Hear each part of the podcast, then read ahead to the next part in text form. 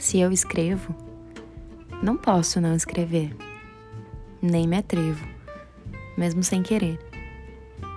Já devo o luxo da escolha, pois no poder do respiro, assim quanto pisco, tiro de mim esses sentimentos, por livre escolha, que nascem em forma de breu e morrem em forma de signo.